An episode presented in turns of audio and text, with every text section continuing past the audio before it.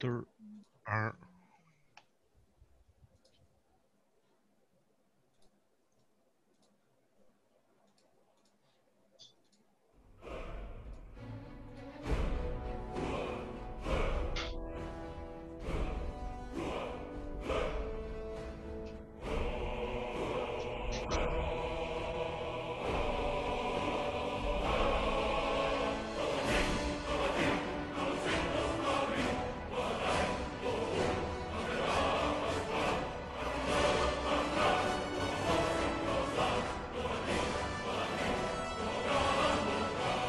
Vous écoutez les choses qui n'intéressent peut-être que nous. Mon nom est Alexandre Charme. Je suis accompagné de Mathieu Elnier et de retour, un de nos invités favoris, Anthony.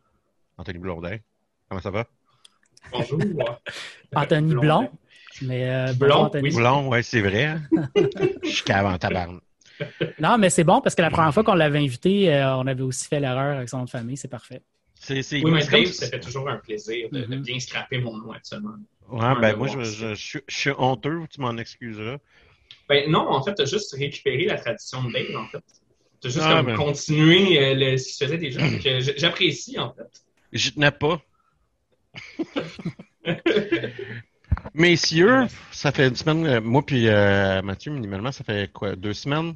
Qu'on a fait notre dernière émission. On est encore sur notre rythme tout de même estival. J'aimerais ça dire régulier, mais c'est pas vrai qu'on on en a eu un depuis deux ans. Euh, Qu'est-ce que vous avez fait de bon, Mathieu, des deux dernières semaines? Des, deux dernières semaines. Anthony, tu es beaucoup plus large que tu vas pouvoir nous le conter. Mathieu. Euh, écoute, là, mon, mon- une de mes émissions de télé préférées, puis j'écoute vraiment pas beaucoup de télé, j'écoute euh, du Netflix, etc., mais de la télé, télé, j'en écoute pas souvent. Puis euh, il y a une de mes émissions préférées que j'ai déjà parlé ici au podcast qui s'appelle Alone, qui est diffusée sur la chaîne Historia, Mhm. qui a recommencé au courant de l'été dernier. Non, de cet été, c'est-à-dire, mais c'était enregistré l'automne dernier. Puis de une émission de survie auto-filmée, là, en gros. Là. Exact. On envoie 10 participants euh, dans une zone euh, euh, de, de- de danger, là, disons. Tu n'es pas dans un endroit qui est super le fun, puis tu es dans un endroit assez loin de la civilisation, disons. Puis euh, c'est ça. Tu as le droit à 10 items. Il y a des objets qui sont fournis par les gens là-bas, là, euh, les, gens de la production, c'est-à-dire. Puis euh, on, te- met sur un spot qui a été prédéterminé. Euh, les 10 participants sont plus ou moins à, à, euh, éloignés les uns des autres. Là. Ils ne sont pas supposés vraiment se voir, puis c'est jamais arrivé non plus qu'ils se sont rendus les uns, les uns proches des autres. Puis euh, il faut qu'ils survivent le plus longtemps qu'ils peuvent. Celui qui gagne à la fin gagne 500 000 Fait que euh, c'est quand même un bon prix pour, euh, pour C'est ces un bon incitatif, ouais. Absolument. Je te dirais que les, trois dernières saisons étaient particulièrement, puis j'inclus celle qui est en cours en ce moment, étaient particulièrement palpitantes. Euh, entre autres, ils ont changé le lieu. Puis là encore, cette fois-ci, ils ont changé aussi. Les deux dernières saisons, donc on est rendu maintenant à la saison 8. Les saisons 6 et 7 se passaient dans le Grand Nord canadien, dans les territoires du Nord-Ouest, euh, dans une région qui s'appelle Slave Lake. Euh, puis c'était les deux premières saisons où tu as un participant qui a réussi à tuer un, un animal euh, important, là, un gros animal qu'on appelle euh, Big Game en, en anglais. Euh, Game. Ouais, Ouais, Big Game, excuse-moi. Puis euh, euh, c'était les gens qui ont réussi à faire ça ont gagné là, cette, ces saisons-là. Dans le cas de la saison 6, il y a quelqu'un qui a tué un orignal. Puis dans la saison euh, 7, c'était un, un, euh, un buffalo d'hiver. Je me souviens pas exactement c'est quoi le nom, euh, mais c'est un, un gros animal laineux. Là, avec, Ouais, euh, puis euh, une fois que tu as tué ça, je veux dire, ta viande, tu l'as en crise pour un bon bout de temps. Le défi après, ça reste de réussir à garder cette viande-là longtemps. Puis là, tu vois dans la saison 8... euh, Si t'es dans le Grand Nord, minimalement, tu dois avoir la température qui est de ton bord Oui. Sauf que tu as des carcajous qui ont faim. Euh, Oh, ouais. Ça, c'est moins le fun. Ben oui, c'est vrai. Le- gars qui a gagné- en plus. Ouais. Le gars qui a gagné la saison 6, d'ailleurs, a tué un carcajou qui essayait de pogner sa viande, ce qui était assez badass. Là. Euh, mais il avait installé des pièges autour de son endroit où il gardait sa viande, justement, pour le prévenir quand le carcajou allait passer. Parce que ça fait une couple de fois qu'il réussissait à... Il avait comme mis son, sa viande dans un... un- il avait il avait comme coupé un arbre, il l'avait mis Ouais. haut dans les airs, dans une boîte fermée, puis il réussissait quand même à se rendre là-bas, puis à le pogner. C'est un carcajou. Puis là, il a, il a fini par cette année, il a mis des pièges un peu partout autour pour entendre. Euh, mais il avait mis des fils qui étaient reliés à des, à des trucs. Puis euh, il avait fini par entendre un, un soir, bien tard le soir, genre il fait noir dehors. Il a entendu le bruit, il est sorti dehors avec son arc, puis il a réussi à tuer le carcajou, ce qui est très, très badass. Euh, mais tu as raison, ils sont dans le Grand Nord, fait que le, froid était, de leur côté. Là, tu vois, cette saison-ci, on est au milieu de la saison, puis il y a déjà quelqu'un qui a tué un chevreuil, mais ils sont plus dans le Grand Nord canadien, ils sont encore au Canada, mais ils sont encore en Britannique, dans une région qui s'appelle Grizzly Mountain. Euh, comme son nom l'indique, euh, tu peux penser que c'est pas un endroit super le fun. D'habitude, les ours, ils envoient des fois de temps en temps, selon les endroits où ils sont, bien entendu, géographiquement. mais j'ai déjà vu des, saisons où quelqu'un avait vu un ours puis il capotait. Là, ils sont dans une zone qui est comme réputée pour avoir plein de grizzlies. Euh, fait que c'est assez, comique quand même de, de les voir. J'ai déjà vu un vrai grizzly dans la vraie vie, mais je veux dire, c'est pas un environnement contrôlé, donc l'émission. Parce que moi, j'ai déjà vu un vrai grizzly, puis euh, il n'y a pas d'environnement contrôlé avec un grizzly. Non, puis tu vois, d'habitude, ils, ont tout le temps avec eux euh, du, euh, du, bear spray, au cas où, justement, qu'ils tombent dans une rencontre avec un animal dangereux. Tu, sais, tu peux l'utiliser contre d'autres animaux aussi, là, mais ils ont quelque chose pour se protéger. Mais cette fois-ci, ils ont plus de choses pour se protéger. Ils ont comme tout le temps une ceinture sur eux avec une, canne, une, canne qui fait une canne qui fait vraiment beaucoup de bruit, ça va faire peur aux, ours. Ils ont du bear spray. Puis ils ont aussi un truc euh, qu'une fois qu'ils l'activent, ça, piche des espèces de, de, de flares, ou en tout cas, des, ça, fait, ça aussi, ça fait énormément de bruit. Euh, fait qu'ils en ont en réserve avec eux euh, pour justement faire en sorte qu'ils ne meurent pas.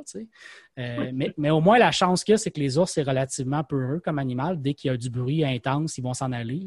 Euh, puis ils ont toujours avec eux aussi, ça, c'est le doute de sécurité important pour les gens qui participent à cette émission-là, c'est qu'ils ont, tout le temps une communication avec la, base de la production. Euh, ils n'ont pas d'échange avec la base parce qu'ils ne veulent pas créer que comme la personne a des contacts avec d'autres humains. Mais à tous les soirs, ils payent sur le bouton, ce qui permet à la base de savoir qu'ils sont encore en vie. Puis le moment qu'ils ont le goût de partir, ben, ils activent ce truc-là, puis ils vont dire je, je tape out euh, me chercher. Fondamentalement, ils ont besoin d'avoir un moyen d'abandonner. Exactement. Ah oui. puis à un moment donné, même dans la partie, je me souviens plus à partir de quand, mais il y a un moment donné où ils viennent périodiquement prendre des nouvelles de la personne, puis il y a un médecin qui est accompagné avec eux qui va les peser pour savoir tu es rendu à. Parce que il y, a un, participant, là, ils sont rendus à 20-25 jours, je pense, dans la série où est-ce qu'on en est, après quelque chose comme six épisodes. Euh, il y a un des participants qui a perdu 50 livres. Oui, parce que tu ne euh, reprends pas tes calories, tu travailles trop.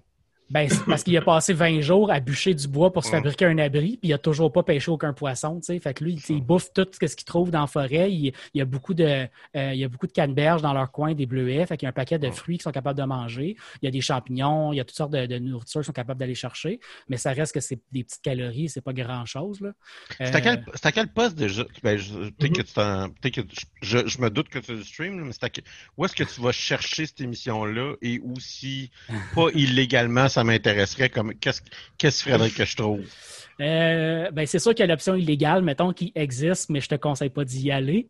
Euh, il y a aussi euh, Dailymotion. En passant, juste à dire, le clin d'œil, c'est vraiment reconnu légalement pour pouvoir... Absolument. Ben oui, c'est une protection. Ah protection juridique. oui, tout le monde sait ça. Là. Dailymotion n'est pas supposé diffuser des séries télé, mais en diffuse tout le temps en plein. Fait écoute, je, ne peux pas dire que tous les épisodes vont être disponibles. Je peux pas dire non plus qu'ils vont être dans des formats hyper le fun. des fois, ça apparaît dans un, un coin d'écran qui n'est pas extraordinaire. Mais généralement, tu peux quasiment toutes les trouver là-dessus. des fois, ils sont, ils, sont, ils, sont, euh, ils sont sortis de la plateforme parce que quelqu'un se plaint au niveau de la production. Euh, sinon, si tu es abonné au câble, ben, c'est History Channel qui diffuse.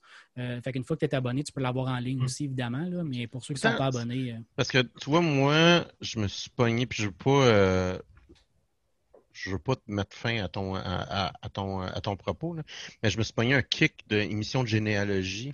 Euh, puis il y en a des très bonnes euh, sur PBS. Il y en a une très bonne sur PBS. Euh, et trouver ça en streaming, c'est absolument impossible, à part l'acheter par hmm. épisode sur Google directement. Ouais, c'est un. Ben oui, mais je risque de le faire parce que ça s'appelle Finding Your Roots. C'est, c'est, c'est, j'ai pas eu un gros kick de ces émissions-là.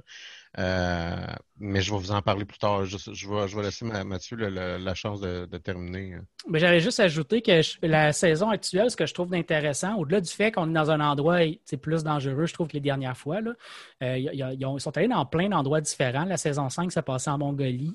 Euh, il y a trois saisons qui se sont passées sur l'île de Vancouver, qui est intéressante, mais il y a une saison aussi qui s'est passée en, au Chili, je pense. On en Argentine, mais dans le bout où on est vraiment à l'autre bout de la planète, presque dans dans, dans, l'Antarctique euh, en termes de région. Il fait, il fait froid pas mal dans ce coin-là mm-hmm. aussi. Euh, toutes les, toutes les saisons sont intéressantes parce qu'ils ont toutes des, euh, des températures, des zones différentes. Fait que sur l'île de Vancouver, par exemple, un des gros défis qu'il y a, c'est qu'il pleut tout le temps. Euh, Mhm. Parce que c'est sur la côte de la Colombie-Britannique. Fait que les gens sont tout le temps mouillés. Puis ça, ça, c'est con, mais au niveau du moral des gens, ça joue énormément. Fait que Ouais. Après ça fait 30 jours, tu es dans le bois, tu n'as pas de bouffe, tu as de la misère à trouver de la nourriture puis à pêcher ou à trouver des animaux que tu peux pogner. Ah, puis t'as tout le temps faim. Tu essaies de fabriquer un abri. Il y a même une, y a- une des saisons sur l'île de Vancouver, il y a quelqu'un qui disait Mes vêtements sont tout le temps mouillés. J'ai l'impression qu'il commence à avoir de la pourriture, qui commence à, à- à- à- tu sais, à- des champignons genre sur mes vêtements. Tu as un vêtement de laine, mettons, pour te tenir au chaud. Là, tu travailles dehors, il mouille un peu dessus. Tu ne réussis pas à le faire sécher parce qu'il fait T'as tout le temps l'odeur de moisi tout le temps, ouais. Exact. Puis là, tu vois, le, sont dans un endroit qui est quand même intéressant parce qu'il y a un très gros lac où est-ce qu'ils sont. Fait que c'est intéressant pour pêcher. Sauf que le lac, il est très, très profond. Fait que les poissons ont tendance à aller vraiment creux à mesure qu'il fait froid dehors. Fait que plus le, plus le, comme ils font ça à l'automne tout le temps, justement, parce qu'à l'été, les gens resteraient vraiment longtemps dans, dans cette série-là. Mm. Mais à l'automne, après un mois, il commence à faire froid, il commence à avoir moins de poissons. C'est tout le temps là que les gens commencent à partir un peu plus. là. Euh, mais cette saison-ci, ce qui est intéressant, c'est qu'il y a beaucoup d'ingénierie puis de gens ingénieux. Il y a quelqu'un qui s'est fabriqué un canot puis qui est en train de se promener sur le lac puis qui va loin pour aller chercher des poissons. Puis comment Ouais. il fabrique, pour- moi, je je, je, je- je rentrerai pas dans son canot ever, là, mais euh, la manière qu'il l'a fabriqué, c'est quand même ingénieux. Pour de vrai, c'est intelligent ce qu'il a fait, mais après ça, c'est hyper dangereux puis c'est un gros gamble qu'il fait. Là, Euh, parce que tu tombes dans l'eau puis c'est hyper froid. Le temps qu'il revienne jusqu'au bord, il va-tu réussir à se réchauffer? L'hypothermie, c'est hyper dangereux. Euh, Mhm. Mais il y a quelqu'un d'autre qui s'est fabriqué un quai parce que lui, un de ses problèmes qu'il avait, c'est que le- le- son bord de l'eau où il était, il y avait comme une zone vraiment longue où il n'y avait pas beaucoup d'eau. Fait que c'était long avant qu'il se rende dans Ouais. un coin, il pouvait vraiment pêcher. Puis là, avoir les deux pieds dans l'eau, c'était compliqué un peu. Fait qu'il s'est fait vraiment un quai pour se rendre facilement à un endroit où il pouvait pêcher. Puis c'est pour de vrai l'épisode où il montre comment il s'est fabriqué son, son quai. Puis il en a fait comme quatre différents avant de réussir à faire de quoi qui tenait, là, parce qu'il y a des grosses vagues, il faut que ça survive à, à ces vagues-là. C'était quand même impressionnant de voir ça. Mm. Il y a quelqu'un, cette fois-ci, c'est une des premières fois que je vois quelqu'un aussi creuser pour se faire un abri qui est comme à moitié dans la terre, puis à moitié à l'extérieur de la terre. Il y a, vraiment plein de gens qui, que je trouve ingénieux cette saison-ci, puis qui font plein d'affaires intéressantes pour, euh, pour réussir à survivre longtemps. Fait que je- je- si vous avez jamais regardé cette série-là, c'est pas mal intéressant à voir pour eux. Mais y a-t-il vraiment aucune surveillance? Dans, le- sens où, tu sais, je veux dire, euh, il y a juste un bouton puis c'est tout? Parce que, tu sais, dans le sens où tu racontes, par exemple, que, tu sais, un- il y a un bateau ou des choses comme ça, mais je veux dire, il y a quand même une responsabilité de la production en tant que telle, parce que je veux pas qu'ils font de l'argent sur la potentielle mort de quelqu'un. Écoute, euh, c'est probablement le genre de production comme plein de séries euh, euh, où il y a des trucs extrêmes, ce genre de production où tous les gens signent un paquet d'affaires pour se protéger. Euh, je ne sais pas jusqu'à quel point il y a, il y a- Dit, ça prend une personne qui meurt, puis c'est le dernier épisode. Là. ça c'est clair. Exact. Ouais, c'est Ça clair. c'est clair. C'est Ce c'est que sûr, ouais. Ce que je peux te dire, c'est qu'il y a un processus qui est quand même assez important, puis il ne le présente pas toutes les saisons. Souvent, c'est un, un épisode off, mettons, où ils vont montrer qu'est-ce qui s'est passé Mhm. avant. Mais Le tu sais, les gens qui participent à cet épisode-là, c'est pas toi et moi. là. C'est des gens Non, qui, souvent, c'est genre des professeurs de bushcraft, puis des gens qui passent leur vie dans la nature. Euh, Ouais. il, y a, il y a quelques fois que tu te voyais, moi, je suis un comptable, mais je tripe sur la nature. Euh, puis c'est généralement pas les gens qui se rendent jusqu'à la fin de la série, mettons. Là. Euh, mais tu sais, c'est- tous des gens qui ont été, ils ont, ils ont été étudiés par les gens de la production. Ils ont, souvent été, ont souvent été invités à un camp avant la, avec la production, avant l'épisode. Ah, test, hein. Exactement. ça, oui, C'est ça, comme, il OK, doit avoir un set de compétences. Montre-moi comment tu ferais des trappes. Puis Là, il l'amène dans un endroit précis. Montre-moi comment tu ferais des trappes ici. Montre-moi comment tu ferais un feu. Il y a un épisode à un moment donné, je me souviens plus quelle saison, mais il y a un épisode à un moment donné où il y a un des participants. Dans les 10 items qu'ils apportent avec eux, il y a presque tout le temps ce qu'on appelle un ferro rod, qui est un, objet qui permet de, partir des feux euh, très facilement. là. Tu mets les deux pièces une, sur l'autre, tu grattes, puis ça part toute une flamme. Il y a quelqu'un qui a perdu son ferro rod pendant qu'il déplaçait quelque chose. Je ne sais plus quoi. C'est quand même pas une très grosse pièce, c'est tout petit. Il l'a perdu. Puis là, tu vois dans l'épisode, il passe comme la journée complète à chercher. Puis là, tu vois que ça commence à jouer dans la tête. Là, je vais-tu passer tout le reste de- des, des 40 jours, 50 jours? Il y a quelqu'un qui a fait 80 jours pour gagner, 100 jours pour gagner. Ça peut être très long. Là, je vais-tu faire ça sans avoir de ferro rod? Je vais être capable? C'est quoi mes capacités? Puis, tu sais, tu sais qu'il serait capable de le faire une couple de Ouais. jours. Ça l'a tellement Au niveau de son moral que tout de suite, t'as ouais. Ah, non, mais ouais. parce que Après Parce une journée à chercher, il a fait Moi, je ouais. pas passer 40 jours à. c'est un, un mythe, le faire. euh, faire, tu sais, comme euh, un Tom Hanks sur une île, puis faire son propre Mais feu, c'est c'est encore pas- drôle parce que cette C'est pas une saison-ci, bonne idée, là. Cette saison-ci, c'est une des c'est- rares saisons où il y a quelqu'un qui n'a pas pris de ferry rod avec lui. Mais le gars, c'est un professeur de bushcraft. Puis effectivement, Ouais, ça, il n'a pas c'est pris de temps à partir un feu. Mais c'est parce que lui, il- sa vie s'est montrée aux Ouais. gens comment partir des feux. Tu sais, C'est pas pareil comme quelqu'un, qui fait beaucoup de chasse puis beaucoup de trappes. euh, puis il y a peut-être moins ce- cette, cette habitude-là. là. J'ai j'ai euh, écouté des, des vidéos de, de YouTube de personnes qui font du camping, justement, là, de, de, de survie pendant plus qu'une. Dans... Puis mon trip, moi, ce que je trouve intéressant, c'est dans la neige pendant plus qu'une journée. Là. Ouais. Où est-ce qu'en gros, ils peuvent pas juste faire un campement de fortune, puis euh, bing, bang, boom. Là, tu sais. faut qu'ils passent plus qu'une couple de journées. Puis, tu sais, Ouais. ils font, gars, on, on va le faire, là, le feu à mitaine.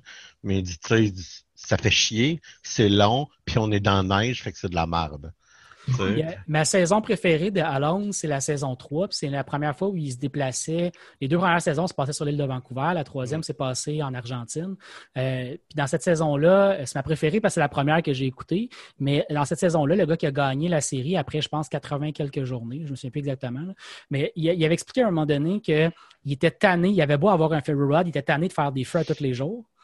Fait que là, il avait comment, il, il s'était rappelé un livre de survie qu'il avait, qu'il avait lu, pas de survie, mais un livre historique sur les gens qui avaient des feux. Parce que quand on y pense, il y a 150 ans Ouais. et tout le reste de Mhm. l'histoire de l'humanité, les gens Mhm. s'utilisaient des feux tout le temps. Mais là, dans une maison, est-ce que les gens se partaient un feu à tous les jours? Non, il y avait souvent le même feu qui était juste entretenu d'une certaine manière Ouais. tout le temps. Le gros défi, c'est comment tu fais pour la nuit si tu passes 8 heures à dormir Ouais. pour que ton feu ne meure pas. Puis dans les bouquins qu'il avait lu, il avait, il avait lu sur des techniques pour faire ça. Puis il s'était mis à utiliser cette technique-là. Puis il a comme passé, je pense, les 40 dernières journées de la série, il n'a jamais réallumé un feu. Parce qu'il avait réussi en utilisant une technique, il fallait genre qu'il mette des bûches euh, sur le feu, qui compacte le feu, puis le feu restait actif en dessous des bûches, qui fait que le matin, il y avait juste à tout brasser, puis ça repartait tout le temps. là. Mais je trouvais ça intéressant. C'est le genre d'ingénierie que je trouve le fun dans la série à un moment donné où quelqu'un découvre quelque chose qui lui permet Mm. de survivre plus longtemps. là. Mhm. Ben, on, en, on en parlait, puis on, on en parlait à la dernière émission. Quand on parlait, mettons, de, des gens qui font des qui jouent à des jeux vidéo ou euh, comme euh, Games Done Quick, là, donc des jeux vidéo rapidement, les Jeux Olympiques, ou tu sais, ce genre d'émission-là, qui est un peu. Puis, je trouve que c'est. Moi, pour moi, c'est quelque chose que je trouve intéressant, en guillemets, dans l'expérience humaine, de voir du monde puis faire regarde qu'est-ce qu'on est capable de faire. tu sais. Regarde, ah ouais, on est. Ah, on est. C'est un peu la même affaire que regarder la NASA changer ses panneaux solaires. Ça- Ouais. Il y avait un, un stream euh, il y a deux, deux, trois semaines Ouais. où est-ce que la NASA change. Ils sont en train de changer les panneaux solaires de la station spatiale. Puis c'est ah, OK, on est capable de faire ça maintenant. tu sais, c'est- Je rajouterais à ta question, Anto, Anthony, aussi sur, euh, tu demandais dans le fond, Mhm. qu'est-ce que la, pr- la production fait pour se protéger, en guillemets, là, Ouais, euh, ouais. ou protéger les participants carrément. là. Mais comme je disais au début de la série, à un moment donné, je sais pas c'est quoi la fréquence parce qu'il l'explique pas tant que ça. Il y a quand même un côté à la série où on veut être un peu dans, euh, dans la ouais. télé-réalité. Là, tu sais, il essaie pas de montrer ces côtés-là. là. Mais euh, la, la production vérifie les gens puis les suit au niveau médical pour prendre des notes. Fait à la fin de la série, surtout, tu les vois arriver puis tu vois comme l'équipe de trois, un caméraman puis un médecin qui débarque, qui s'en vont Ouais. voir le gars à son camp. Ouais. Là, ils vont, ils vont le peser, ils vont, ils vont regarder un peu, mais il n'y a pas d'interaction entre eux parce qu'ils veulent garder le fait qu'il est, est tout seul. Euh, fait qu'ils n'essaient pas d'entretenir une conversation. Ben, la personne, il faut, faut qu'elle vive avec le fait que ça fait comme 60, 80 jours qu'elle est tout seule. Euh, mais c'est arrivé qu'ils ont sorti des gens de la série. Ça, on l'a Ouais. déjà vu. Euh, Il y a quelqu'un, à la, mais la saison 3, comme je le disais, c'est le numéro préféré. À la fin de la série, les trois derniers participants, euh, le numéro 3 s'est fait sortir parce qu'il était rendu trop maigre. Puis le pire, c'est que le gars, il avait encore plein de bouffe parce qu'il y avait, il avait eu une saison de pêche hyper, hyper bonne. Il avait fait sécher ses poissons. Qu'il y avait plein de, de poissons séchés. Il avait, il dans- avait dans juste ça- pas assez Mais mangé. il, il- il se rationnait trop. Il était trop en, Ah, en- Il était comme parti dans une bulle où lui, il allait survivre 200 Ouais. jours. là. Mais là, les gens qui l'ont pesé, ils ont fait ça n'a pas de bon sens. Fait qu'après ça, il est comme resté une dizaine de journées où il y avait un gars et une fille.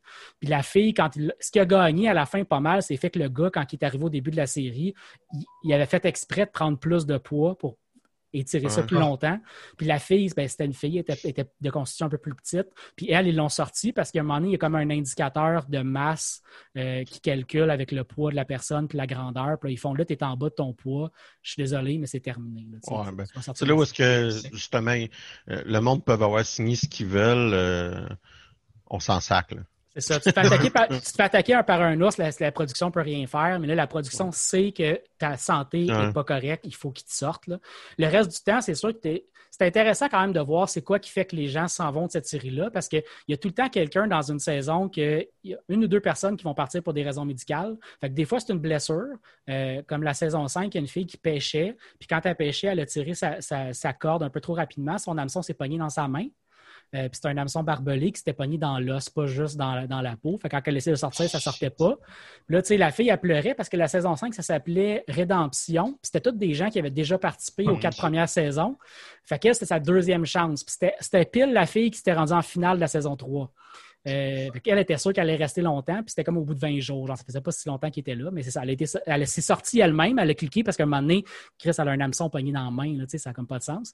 Il y a tout le temps des. il y a- ça arrive pas si souvent que ça, mais il y a moins de personnes par saison qui va faire quelque chose comme ça, un faux mouvement avec un coup de hache, puis tu viens de te couper à la jambe, puis là, tu, mets- ils ont tout un kit de premiers soins, fait qu'ils se font des. Ils se font de quoi pour se protéger, mais à un moment donné, ils font OK, là, je suis désolé, mais il faut que j'appelle parce que ma blessure ne se guérira pas tout seul. Surtout dans une condition où tu es, mal nourri, puis tu pas tout ce qui vient autour de fait guérir. là. Il y a tout le temps quelqu'un aussi qui brise au niveau mental à cause de sa famille. Euh, fait que, tu sais, ils vont arriver en disant Moi, je suis là pour gagner 500 000 pour ma famille, ça va tout changer notre vie. Puis au bout de 15 jours, ils sont Ah, je m'ennuie de ma femme et de mes enfants, fait que je m'en, je m'en vais. tu sais. Je, je caricature, là, c'est- ils ont souvent des. Non, mais c'est ils ont c'est que souvent t'as des- envie de dire, t'as raison, c'est la raison pourquoi tu vas perdre. Exactement. Tu sais, des fois, tu le sais en regardant le début de la série, tu fais toi, là. Et cette fois-ci, tu vois, je, je pensais qu'il y en avait un que c'est ça qui allait arriver, puis c'est pas arrivé. C'était un autre qui c'est arrivé. Puis c'est un, c'est un gars, tu sais, c'est un ancien militaire, il avait l'air hyper, hyper tough. Puis à un moment donné, il se met devant la caméra, puis il commence à expliquer. Tu sais, moi, j'ai une femme, j'ai un enfant, mais j'avais un deuxième enfant. Ma fille est décédée il y a quelques années. Puis là, il commence à expliquer qu'il vient de se rendre compte qu'après 30 jours, genre, dans, dans la série, que le fait de pas être avec sa fille le ramène son deuil, puis que quand il est avec sa femme et son fils, son- son- c'est plus facile de vivre son deuil parce qu'il dit je vois ma fille à travers leurs yeux. Là, tu fais oh ok, mais là c'est- pour de vrai, c'est une des premières fois que je vois une raison familiale que je trouve bonne, tu sais, parce que tu, tu comprends qu'il y a quoi qui a brisé dans, dans le gars pendant Ouais. qu'il était dans la série, qui a comme découvert de quoi sur lui-même en quelque part. là. Ouais, C'est il y a tout- introspectif. il y a tout le temps des gens aussi qui quittent parce que l'endroit où ils sont, c'est un peu de la crap. son, son marde, ouais. Tu sais, ils sont pognés dans un endroit où il y a trop de vent, fait qu'ils réussissent jamais à se placer une place où ils vont réussir à avoir des bonnes nuits de sommeil. Euh, On a tous connu ça, la civilisation. ouais. C'est un la mauvaise place. là, Exactement. Commencé game. Là, ouais, le, le lac, le lac serait supposé donner des poissons, mais il ne réussit pas à pêcher. Il y a- ouais. Euh, il n'y a aucun gros animal qui passe proche. Il ne réussit pas à attraper personne. Il y a tout le temps quelqu'un qui est pogné dans ce genre de situation-là.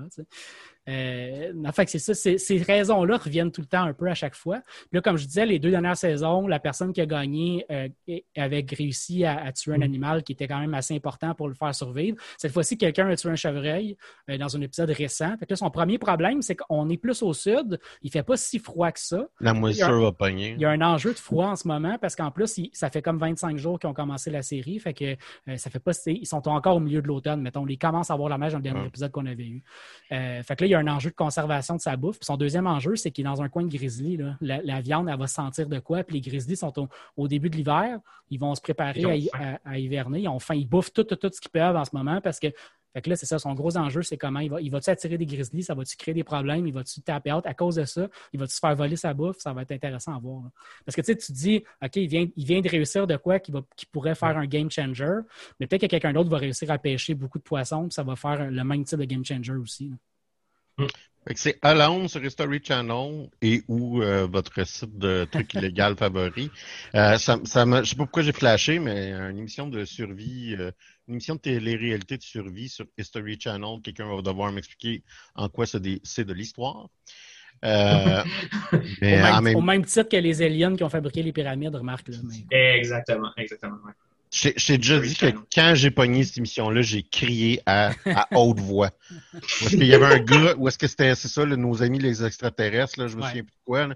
puis il était sur History Channel, là, à haute voix, je me suis mis à crier après la TV quand, la première fois que j'ai vu ça. Avec raison, avec raison. Je suis très- Euh, non, clair, euh, de toute façon, mon, mon émission favorite de Discovery Channel, puis j'en ai parlé à, à cette émission, c'est, euh, voyons, c'est de l'acier, la forge, acier, forge.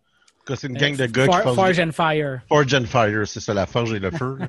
Euh, pour moi, c'est une, c'est une de mes émissions favorites avec, euh, t'as des moments de masculinité non toxique que je m'attendais pas à un show de forge. Ouais, hein? Parce que les gars, quand ils perdent rarement, ils blâment, ils font non, c'est vrai. Ma lame était pas assez, était était pas assez bonne. Puis, c'est, juste drôle J'étais parce j'étais que pas bien organisé, j'ai fait telle, telle, telle erreur, je vais m'améliorer la prochaine dans- fois. C'est ont, c'est euh, le genre de gars que tu penses qu'ils vont comme blâmer quelque chose, Ouais. dire de la merde, crier ou tu sais quoi que ce soit. Puis ils regardent le monde, les juges, puis ils font non, juste mon, mon, mon couteau était pas assez bon. Puis tu fais, mais on Chris, c'est donc, c'est- il y a quelque chose de weird dans cette. Arrêtez. T'as t'as raison, j'avais jamais repensé à ça, mais c'est c'est vrai qu'ils sont. On dirait que sur le fly, c'est pas des gens qui se pensent qu'ils font de l'introspection, puis sont crissement bons pour se faire de l'introspection, puis dire ça. raison. euh, Ah ouais, c'est, vrai, j'ai tourné coin. Tu sais, puis Ouais. ils prennent le blanc. Ouais. tu sais, Ouais. ouais, ils disent pas c'est de la pas de malchance. non, ils, prennent, ils, prennent, ils prennent le blanc. Ça m'a tout le temps euh, impressionné dans cette émission-là. Puis tu sais, c'est comme des, c'est ça, là, des bonhommes américains du Sud de 45 ans. Là. Tu t'attends pas à, à, à ce qu'ils soient à ce qu'ils fassent ça. Euh, le temps file, je, je passerai peut-être euh, à Anthony pour me dire, pour dire, y a quelque chose qui t'a intéressé euh, depuis la dernière fois qu'on s'est vu? Ben oui, euh, ben écoutez, depuis la dernière fois qu'on s'est vu, il me semble oui. Euh, dans le fond, euh, j'ai euh, fini, moi, la, la série, ben pas la série, là, de, j'ai pas fini, mais The Orville, je pense qu'ils sont rendus à la saison 3. Si, euh, si je me trompe pas, là, deux ou trois, là, je suis sûr. Mm. Euh, puis j'ai écouté la troisième saison, puis ben honnêtement, là, The ça commence à être dans mon top des séries de sci-fi. Euh, ben honnêtement, le, travail qui est fait par cette McFar- McFarlane, là, euh, vraiment bon. Fait que, Je suis j'ai- j'ai 100% pu- d'accord avec toi. euh, Euh, C'est la saison 2, en fait. La 3 s'en vient éventuellement. Euh, Ok, c'est la Euh, saison 2. Hein, ouais, puis je, je, pense, je sais pas si tu es d'accord avec moi, mais moi j'ai vraiment l'impression que la saison 2 était meilleure que la première. là. Il, y a des, Oui, il y a des arcs oui. narratifs qui sont Oui. extrêmement intéressants dans la saison 2. Oui, oui, absolument. Puis ça, c'est, c'est bon signe, hein, souvent quand ça, quand ça. Ou, ouais, ou pas du tout, là, mais tu sais, c'est.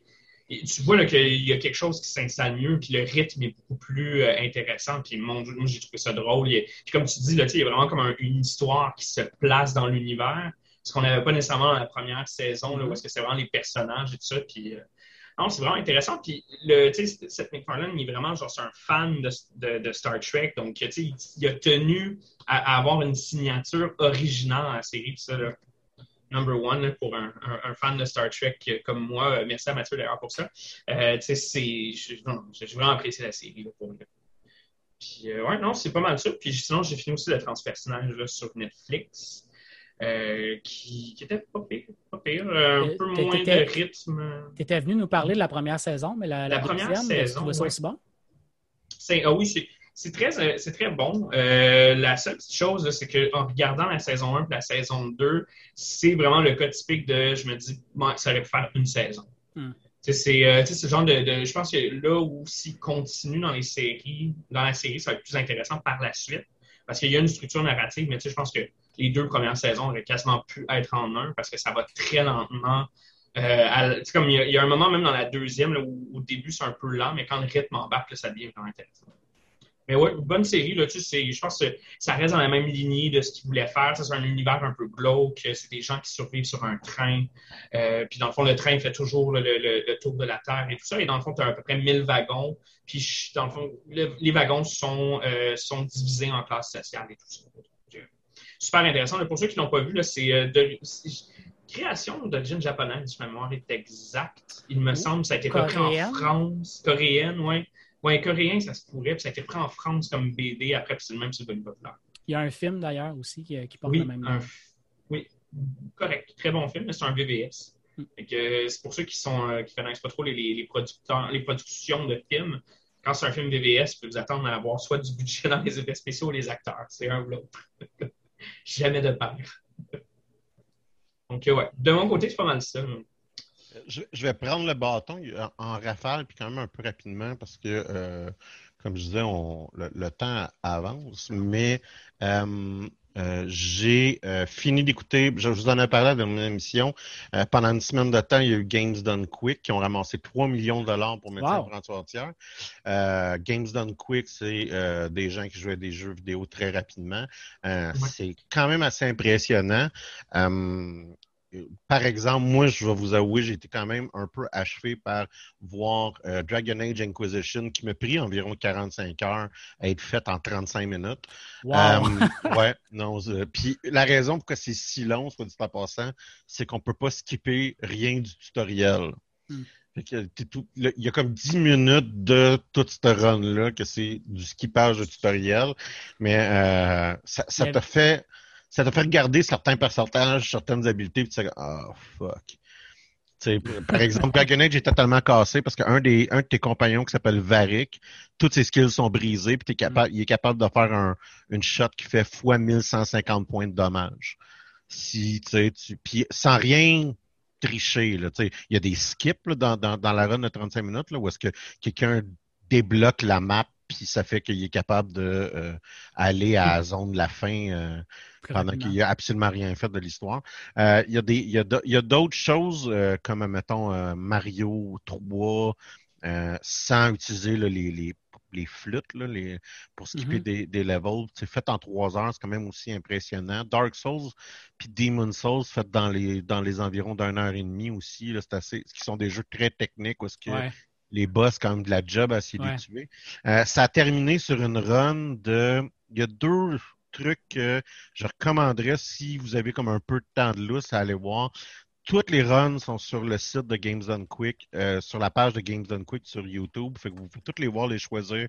Ça vous dit le temps que, ça a été seté. Moi, il y en a deux qui m'ont impressionné, qui est un jeu, une sorte de jeu hallucinogène japonais qui s'appelle My My, qui est un jeu d'arcade où que il y a de la musique, puis le gars faut qu'il tape sur l'écran, puis il y a un touch screen, puis en tout cas, tu sais là, c'est comme le genre de jeu d'arcade que tu pourrais t'imaginer de musique, euh, avec des tunes avec 250 beats par minute. Et le gars joue ça et c'était comme juste t'en reviens pas. Là. pendant une heure, une heure et demie, trente, il jouait à ça. C'est quand même très impressionnant. Euh, puis, euh, il y, a un autre type qui a fait. voyons, c'est le jeu que je dis que, à Dave, que Kingdom, Hearts 2 en 3h13 sans, en s'enlevant la possibilité de gagner un level. Donc, il l'a fait à level 1. Wow c'est un mode qui, est dans le jeu. Euh, il l'a fait à level 1. Fait que je vous laisse imaginer à quel point que c'est un. Ça aussi, c'est quand même assez impressionnant. C'est très long, par exemple, vu que c'était le dernier euh, truc, ça dure 3 heures, 3 heures et quart comme, euh, comme chose, mais c'est quand même intéressant. Puis le tout est, on voit le jeu, c'est commenté, c'est quand même c'est digeste, mais fait j'ai ça que j'ai beaucoup beaucoup aimé. Euh, J'en reparlerai pas, mais je me suis remis à jouer à Star Wars parce que c'était euh, une séquence de double XP. Fait que j'ai monté des levels de personnages à un de nos jeux favoris, parlant de ramasser de l'argent pour des œuvres de charité. Nous, euh, étant donné qu'on utilisé, nous, on utilise Star Wars. Euh, et je suis allé voir, je suis sorti, je suis allé voir Black Widow. Et mon Dieu, que ça fait plaisir de sortir dans un cinéma pour aller voir un film de Marvel. Hmm. Euh, non, mais tu sais, euh, la, dernière expérience de, cinéma où est-ce que être avec du monde, pour moi, c'est intéressant, c'est Endgame. Puis Endgame, c'est hmm. pas loin avant le début de la de notre univers pandémique là, quand même. Euh, donc, en fait, c'est l'été, c'est excuse le printemps là, avant le, le, la COVID. et, et on dirait ce qu'on voudrait des cinémas game, tu voulais le voir dans un cinéma. Là. Ah ouais, ouais, ouais. Parce que tu sais, as des moments comme, mettons, euh, spoilers d'un film qui est vieux de deux ans, mais quand Captain America pogne le marteau, il l'attrape, la salle, elle, éclate. Là, quand que euh, la scène des portails, où est-ce que euh, euh, les portails se mettent à ouvrir, puis que là, les renforts débarquent, tu sais, la salle, elle se met à crier très fort. S'il y, a euh, une scène dans, le cinéma que je suis content d'avoir vécu dans une salle, c'est bien cette scène-là, tu as raison. Non, tu sais, c'est. Fait que euh, c'est pour ça que tu aller voir un film de Marvel, pour moi, c'est quand même très lié à cause de ça avec au cinéma. Puis fait que donc je suis allé voir Black, euh, Black Widow, qui est un film qui était ça fait excessivement trop longtemps qu'on aurait dû l'avoir. L'action de ce film-là se passe entre Civil War et, euh, j'allais dire Endgame, mais c'est le film d'avant, donc Infinity War.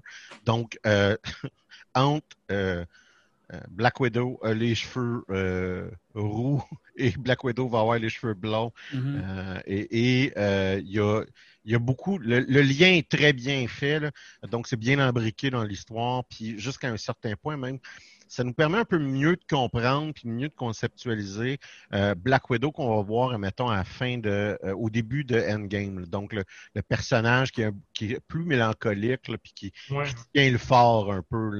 Là. Euh, des Avengers, puis toutes les interactions là, quand même intéressantes qu'elle a avec Steve Rogers aussi là, au début de, de, de Endgame. donc, euh, c'est un personnage qui, de toute évidence, euh, est un peu est en train de fuir. On se souvient qu'à la fin de Civil War, euh, elle a quand même trahi le camp des super-héros ici légal pour permettre à Steve Rogers d'aller trouver les, super soldats en Sibérie avec Bucky. Et donc, c'est là, là qu'on la rattrape. éventuellement, il y, a, comme il y a des croches qui vont se produire, puis on comprend parce qu'on a quand même tout vu les previews, que euh, on, réalise que le programme qui a recréé euh, Natasha Romanov ben, est encore actif et crée d'autres Black Widow, d'autres super agentes euh, qui, vont l'attaquer. Et on est aussi on, voit un nouveau, un nouvel antagoniste qui s'appelle Taskmaster. Taskmaster est un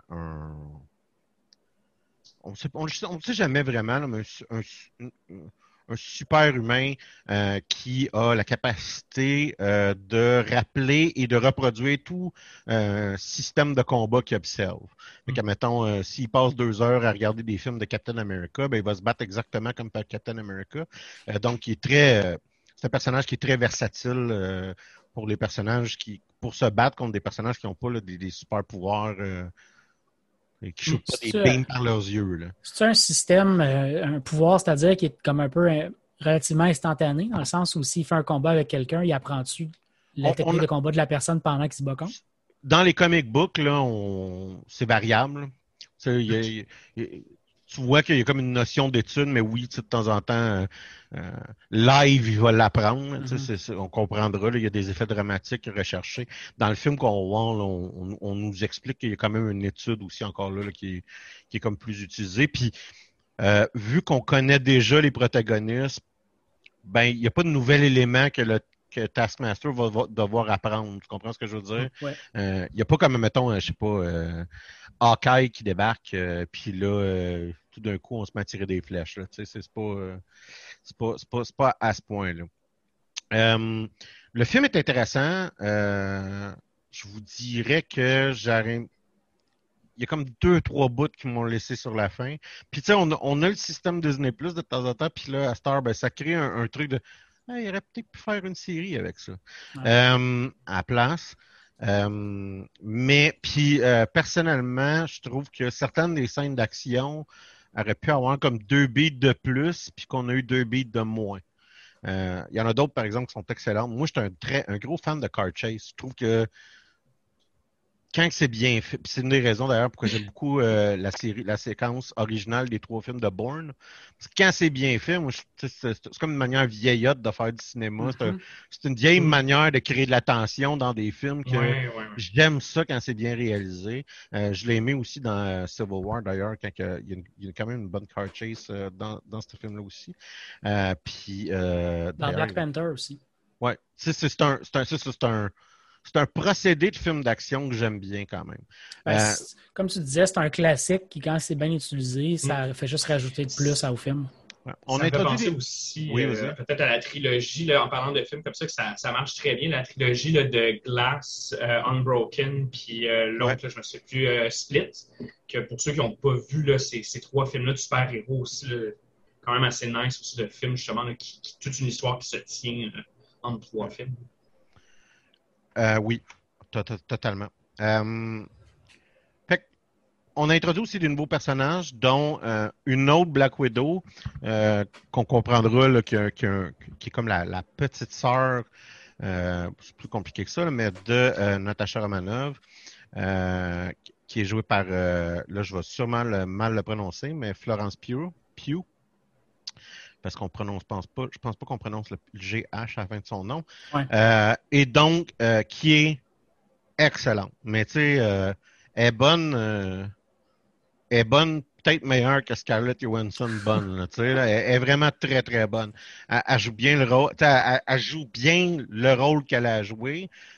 Puis elle est quand même très convaincante aussi là, dans le côté plus euh, super-héros, euh, personnage d'action, euh, slash super tueur. Donc, j'ai bien aimé ce film-là, mais ça me fait manquer les frères Rousseau.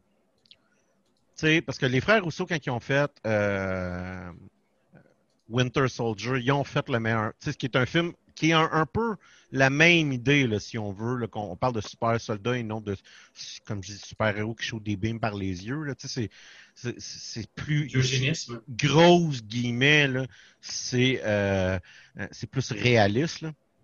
Mais là, immense guillemets, là, on s'entend. Dans un, ben c'est, c'est réaliste dans un monde où des gens, comme si Ouais. ils lancent des lasers par leurs yeux. Là. C'est ça. C'est- c'est- on, on prend, on prend l'idée de s'entraîner au maximum puis on le pousse. Là. C'est, c'est la version euh, UFC Fighter dans, dans le MCU. C'est ça. Tout ça pour dire que, euh, mais euh, avait une très bonne maîtrise de, comme, du rythme de ce type de film-là, puis de comment faire les twists puis les intrigues. Euh, moi, j'ai trouvé ça un peu manquant dans celui-là. Euh, c'est ça. Puis tu, tu dis, mais euh, c'est une intéressante question avec le, le- les univers, l'univers qu'a ouvert, admettons, euh, Falcon and the Winter Soldier, euh, comment ça va s'embriquer avec des, ce type de personnages-là, notamment, mettons, Hawkeye, notamment, mettons, euh, les personnages plus groundés là, que, que, que je pourrais dire. là. Donc, j'ai hâte de voir comment ça va, ça va faire. Somme toute, il n'y a pas mille films à regarder, puis on s'entend qu'on se fout, un, personnellement, je me fous un peu de Fast, of Fury- Fast and the Furious 9. Euh, fait que pour un bon film d'action d'été, euh, c'est quand même regardable. Là, je pense que j'ai fini. Anthony, tu voulais nous parler de, Ben oui! De, spécial- sa spécialité, Ben oui. les jeux de simulation. Ben, les jeux de simulation, je me suis dit, mon Dieu, ça fait longtemps. Euh, J'ai même pensé faire une petite joke parce que là, euh, je vais faire rouler une vidéo, en fait, là, qui va vous permettre en même temps, là, pour ceux qui peuvent, là, de voir euh, un peu là, des, des, vidéos de, jeux pendant que je jouais hier. Euh, en fait, ce que j'avais envie de, parler de aujourd'hui, c'est pas nécessairement Flight Simulator en tant que tel. Je pense que le jeu lui-même est assez connu de tout le monde. Euh, mais peut-être parler des dernières updates qu'il y a eu euh, du côté de Microsoft et aussi parler des modes qui sont disponibles pour ce jeu-là parce que c'est un jeu qui bénéficie, somme toute, d'une très grosse communauté, contrairement à ce que pourrait croire Dave. Mais euh, donc, il y a beaucoup de gens qui jouent à ce jeu-là et il, euh, il y a beaucoup de modes qui se sont créés, puis c'est de ça que je vais parler. Fait que si vous permettez, là, je vais juste. C'est un, c'est un jeu qui a vraiment une niche, mais une niche de gens qui sont très, très fans et qui contribuent énormément au jeu. là. Oui, c'est ça, tout à fait. Là. Puis là, je ne sais pas si on va être en mesure de voir la vidéo que je viens de partir. Oui. Donc, euh, parfait. Donc, euh, dans le fond, là, la, la- la vidéo, elle va pouvoir euh, rouler dans le background. En fait, là, euh, ce dont je voulais parler par rapport à Flight Simulator, en fait, c'est euh, dans un premier temps les updates euh, qui ont été faites du côté de Microsoft. Euh, Microsoft a fait une grosse update du jeu qui permet, qui le rend en fait compatible avec la, réalité virtuelle.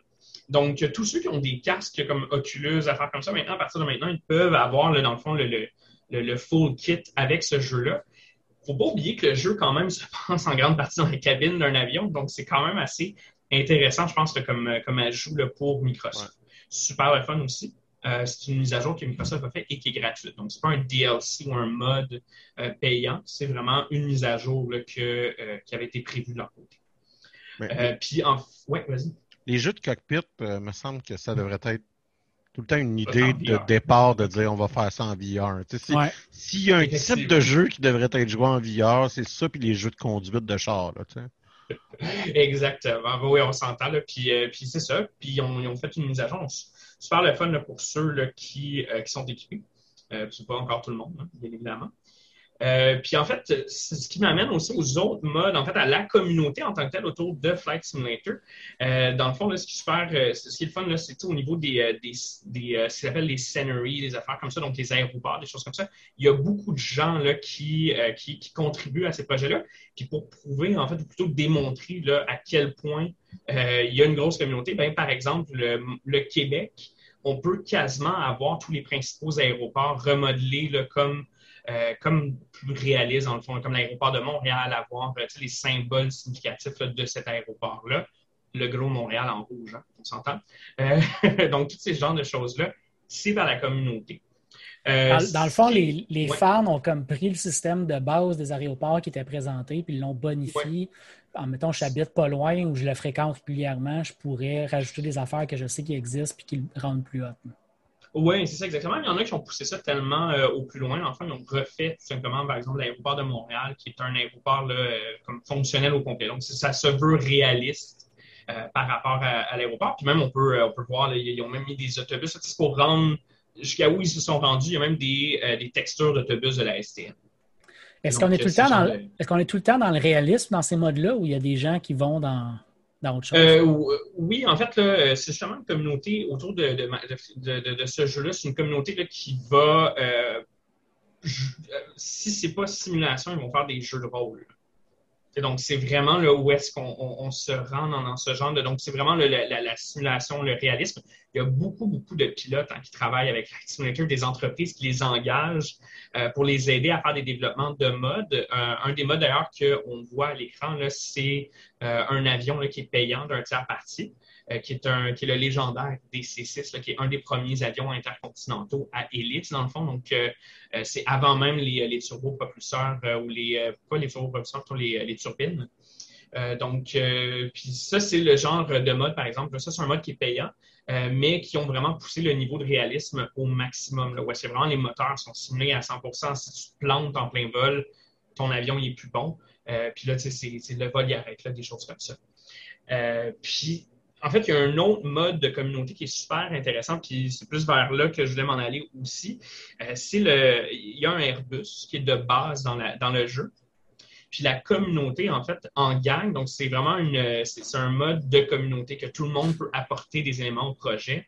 Ils ont, euh, ils ont vraiment recréé le, Airbus au complet. Donc tous les systèmes à l'intérieur de l'avion se veulent le plus proche de la réalité possible. Sais, ça va avec les ordinateurs de, vol, des choses comme ça. Donc, toute la séquence des checklists, comme dans un vrai, un vrai avion, si tu la suis pas, ça ne fonctionnera pas, puis tu vas te planter. Donc, euh, donc, ça, c'est le genre de, de d'éléments qui, qui va être apporté. Puis, euh, bien honnêtement, les modes, et particulièrement au niveau des avions, en fait, c'est un gros ajout parce que euh, c'est un manque, en fait, au niveau du jeu. Euh, parce que le jeu en tant que tel, les avions de base sont très limités, sont pas, euh, sont le fun pour les cinq premières heures de jeu. Mais quand tu deviens comme habitué aux mécaniques de jeu, euh, parce que tu sais, ça va être un jeu de simulation, il y a des mécaniques dans le jeu, puis tu comprends comment ça fonctionne, c'est la même chose pour à peu près tous les appareils. Donc, il n'y a plus de diversité. Hmm. Puis c'est là où les modes deviennent super intéressants. Puis il y en a deux là, présentement de modes payants là, qui, sont, qui ont vraiment pris des avions là, puis les ont détaillés au maximum. Euh, tu as le, DC6 qu'on voit, puis il y a aussi un CRJ 700 qui a été fait par une entreprise qui s'appelle Aerosoft. Euh, l'avion est similaire à 100% Il n'y a pas de switch non fonctionnel dans l'intérieur. Donc, c'est le niveau, euh, le niveau de réalisme qui, qui apporte là, à ce niveau-là pour le jeu. Penses-tu que ce n'est pas quelque chose qui est, euh, qui est quelque part voulu par Microsoft? Parce que moi, honnêtement, si j'étais eux, je me dis, euh, je, mets le stock minimum des avions, puis je le sais que la communauté va développer de quoi anyway pour, pour que les fans soient contents. Pas besoin de mettre de développeurs de plus là-dessus, pas besoin de mettre une équipe euh, de, à temps plein là-dessus pour faire plein d'expansion. Les gens vont, faire, vont développer du stock anyway. Oui, puis euh, exactement. c'est drôle que tu apportes ce point-là parce que, en fait, euh, avec tous les modes qui sont disponibles, euh, déjà, à, l'heure actuelle, on se rend compte que oui, effectivement, Microsoft, le jeu est beaucoup plus flexible au niveau de, la, de en fait. Donc, oui, Microsoft a prévu la possibilité pour leurs utilisateurs de faire ça.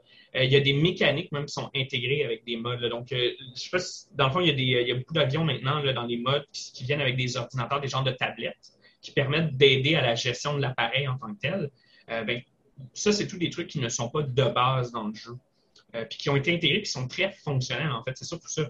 C'est Puis d'après ce que les développeurs, souvent, ce qu'on en entend quand ils parlent, ils disent toujours que c'est l'avantage de Microsoft Flight Simulator, c'est qu'ils ont rendu disponibles vraiment les outils du jeu.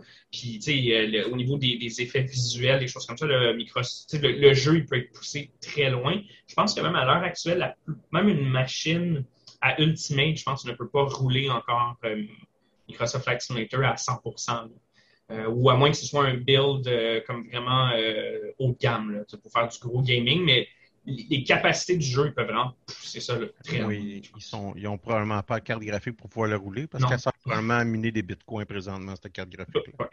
Ou est en vente euh, dans des lots de cartes graphiques euh, abandonnés par, euh, par des, des, mineurs chinois contraints par leur gouvernement. mais, mais ouais, définitivement. Mais euh, en même temps, je me dis que c'est à leur avantage, Microsoft, d'avoir créé un, jeu qui est aussi modulable, surtout parce qu'il y, y a quand même un intérêt euh, avoué d'en faire un, un outil à caractère euh, pédagogique, c'est-à-dire mm-hmm. où est-ce que mm-hmm. certaines compagnies, justement, sont capables d'entraîner et ou euh, de, développer de leurs propres produits, là, même. Euh, parce que, tu sais, somme toute, c'est un jeu où est-ce que, tu sais, ton objectif, c'est de voler en ligne droite puis de te rendre dans un autre aéroport, là, tu sais. Oui, définitivement. Mais tu sais, c'est ça, le, jeu, on joue, quand tu joues à ce jeu-là, là où tu joues, c'est vraiment quand c'est le décollage, l'atterrissage. Euh, puis, tu sais, le vol en tant que tel, c'est souvent assisté. Parce que, tu sais, bien honnêtement, même. Euh, mais à part, là, certains modèles d'avions, mais tout ce qui est. Les, avions récents, ça va tellement vite que même juste le piloter comme ça, déjà, ça ne fait pas un vol qui est smooth. Alors, pour tous ceux qui veulent faire du role-play, euh, puis qui, qui, se mettent à la place d'éventuels passagers dans leur avion, mais, où effectivement, les, ordinateurs maintenant deviennent incontournables même, dans, le, monde. Aujourd'hui, il y a des avions qui peuvent être, qui peuvent atterrir, décoller tout seuls. C'est le cas du Airbus d'ailleurs, sans l'intervention humaine. Ces avions-là, ils ont cette capacité-là. Donc, euh, oui, effectivement. Pour, pour, le fun, Anthony, tu as mis combien d'heures dans ton Flight Simulator? Mon Dieu, que je, je pense que je vais être proche d'une centaine d'heures à peu près, facile. Ce qui n'est pas le plus gros là, de mes jeux, mais, euh, c'est un jeu qui est facile à monter. parce que tu, fais juste laisser. Parce que dans le fond, quand tu es dans le vol, moi je fais mes ouais, non, non, mais... côté, puis le jeu roule, mais ouais, je dois être facile. ça fait partie de ma curiosité de dire euh, comment que. comment que le, le, le, ton gameplay se développe en. Mais un avion comme celui, euh, comme un, avion de DLC comme ça, le, prendre en main, c'est facile 4, heures minimum. 4 heures quand je sais ce que je fais. Ouais, mais que je connais le jeu. Euh, le CRJ 700, ça m'avait pris un bon 5 heures. Puis à Flight Simulator X, j'avais acheté un A320 euh, simulé à 100% La prise en main m'a pris au-delà de 24 heures. OK.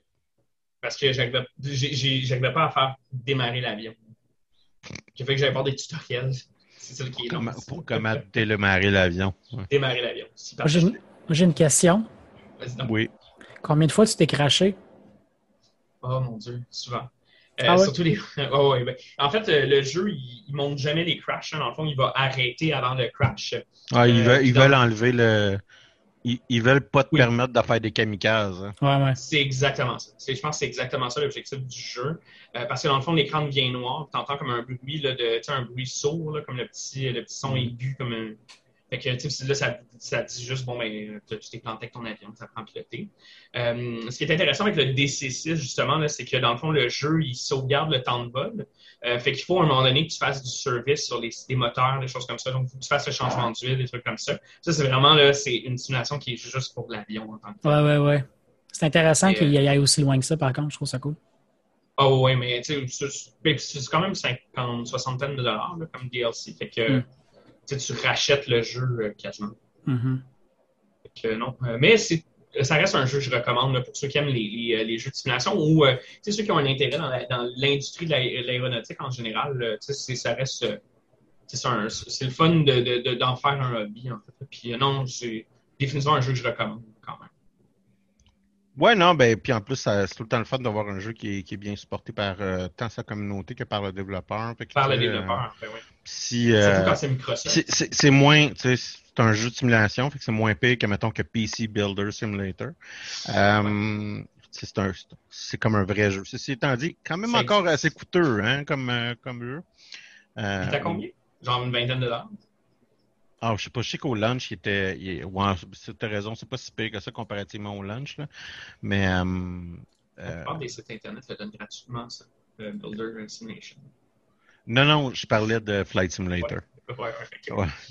Euh, donc, euh, je ne sais pas si ça fait le tour. Euh... Oui, ça faisait le tour d'avoir poté. Parfait. Écoutez, il, nous reste un petit peu de temps, puis j'ai envie de vous euh, jaser de. Euh, euh, je l'ai intimé un peu pendant le tour de table à Mathieu et, j'ai envie de vous parler d'une série télé que. Fait, deux séries télé que j'ai commencé à, m'intéresser. La première, c'est. voyons, Who Do You Come From sur la BBC, qui est une émission de généalogie. Puis euh, après ça, Finding Your Roots, qui est sur PBS, euh, qui est encore une émission de généalogie. Puis euh, le processus des deux émissions est très similaire. C'est-à-dire qu'on prend une personnalité connue, parce que ben, mm. franchement, ça serait Jean-Guy Poitras, ça ferait pas une très bonne émission.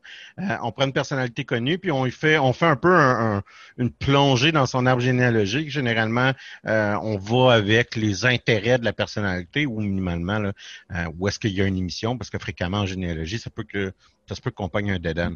Euh, puis j'ai commencé par la version anglaise, qui est quand même assez intéressante. Puis euh, ce qui est fascinant, c'est que on voit l'interaction avec l'arbre généalogie d'une personnalité commune sur des faits historiques quand même euh, pas inintéressants.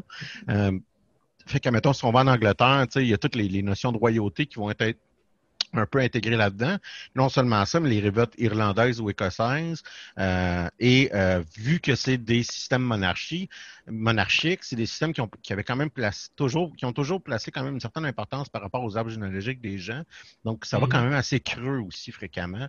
Euh, et euh, fait que c'est, c'est, c'est euh, ça, ça, fait des bonnes émissions. Puis, tu sais, mettons, on va voir, on va voir, mettons, David Tennant, où est-ce qu'il il réalise, mettons, que lui, qui a un passé quand même timidement euh, libéral, euh, pas trop impliqué, mettons, des problématiques irlandaises, ben, il réalise qu'il dans ses, il y a des orangers là, dans, dans, dans, sa famille, euh, puis que lui, il n'y a pas vraiment d'interaction entre le catholicisme ou le protestantisme par rapport à la couronne anglaise, mais que dans sa famille, il y avait quand même ça euh, quand même très présent. Puis aussi, admettons, euh, son interrelation avec un, club de football, parce que un, de, un, de ses ancêtres était comme une des premières vedettes très importantes de soccer euh, dans, la région d'où il provient. c'est quand même intéressant. Fait de ce côté-là, je trouvais ça intéressant. Puis ça m'a un peu amené à aller voir Finding Your Roots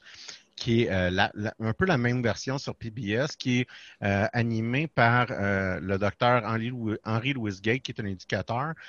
et rapidement, on change de beat. Puis je vais m'expliquer. aux États-Unis, c'est quand même un pays où est-ce que la majorité des gens vont être proviennent de familles d'immigrants.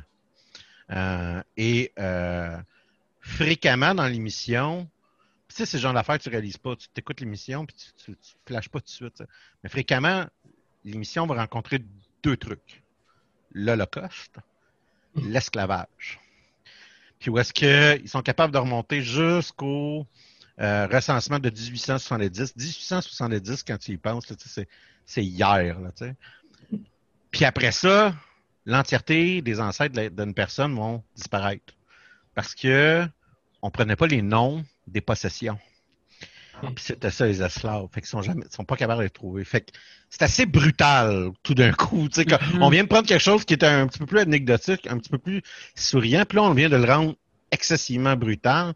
Puis jusqu'à un certain point, je m'attendais pas à avoir ce type de réalisation-là, puis, cette, cette confrontation-là. Et je te dirais qu'il y a plusieurs Afro-Américains qui participent à l'émission qui, de toute évidence, aussi ils sont comme, la, ils ont la réalisation et le choc.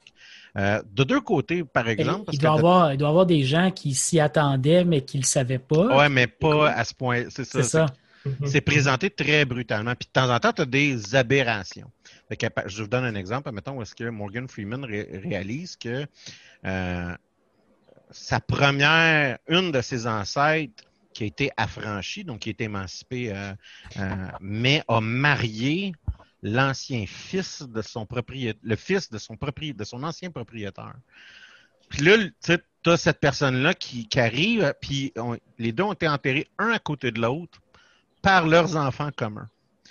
Fait que, tu sais, tu as ce genre de réalisation-là où est-ce que tu as comme une transformation de, cette réalité-là, puis tu le vois à travers l'œil euh, du descendant, fait que c'est pas inintéressant. Puis de l'autre côté, euh, tu réalises l'horreur abjecte qui est l'Holocauste puis la Deuxième Guerre mondiale, où est-ce que des arbres généalogiques complets disparaissent? Mm-hmm. Il n'y a plus rien, tu sais, tout d'un coup. Euh, puis euh, c'est intéressant. C'est pas. Un, il y a un élément un peu de voyeurisme qui est peut-être pas euh, super euh, poli, mais c'est quand c'est intéressant parce que c'est c'est toutes des choses que intellectuellement on a comme un construit. qu'on on, mais là on voit on voit l'effet dans l'histoire que ces deux grandes horreurs puis ignominies là ont euh, sur des arbres généalogiques justement. Puis euh, c'est quand même euh, c'est comment des faces ça, ça fait, peuvent avoir, ouais, ça. ça fait comprendre. Puis aussi l'inverse qui est euh, des gens qui ont commencé leur vie avec un certain avantage, ou est-ce que quand on regarde dans l'arbre généalogique, ils disent aussi possède deux esclaves. Là, tu fais Oh! tu sais, puis tu réalises, ah, OK, mais tu, réalises que tes avantages tes privilèges que ta descendance t'a peut-être donné, mais elle provenait, d'où elle provenait peut-être.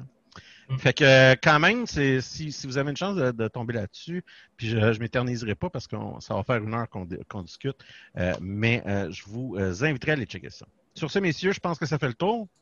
Yep. Yes. on vous souhaite une bonne fin de journée. Et Merci de m'avoir invité, puis au plaisir de vous revoir. Un plaisir. Ciao. agréable. Ciao.